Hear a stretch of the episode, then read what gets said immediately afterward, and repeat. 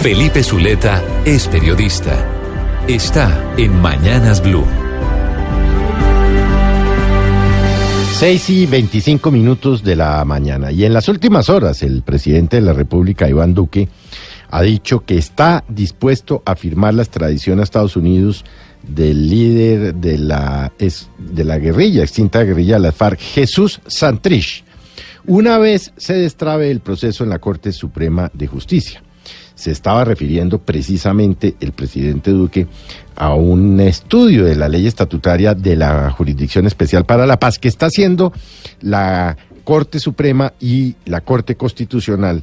Y por supuesto, lo que ha dicho el presidente es que él no tiene dudas de que se cometió el delito después de haber firmado el acuerdo la guerrilla con el eh, presidente Juan Manuel Santos.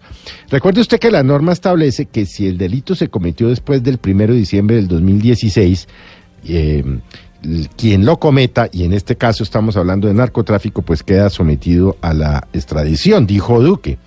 Si perfectamente, si procede la extradición, se debe mantener la cooperación mientras se cumple la pena en Estados Unidos con los compromisos con la justicia colombiana. Sin lugar a dudas, firmaría la extradición de Santrich.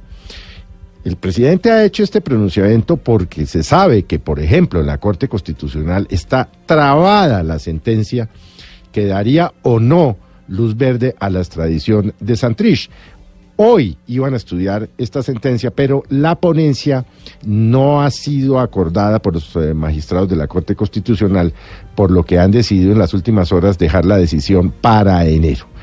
Por supuesto, lo que está diciendo el presidente es que si no se extradita a Jesús Santrich, habría problemas en la cooperación judicial con los Estados Unidos, porque el gobierno de los Estados Unidos ha sido enfático en afirmar que tiene plena prueba de que Santrich está vinculado con el narcotráfico y la mm, y el envío a los Estados Unidos de al menos 10 toneladas de cocaína.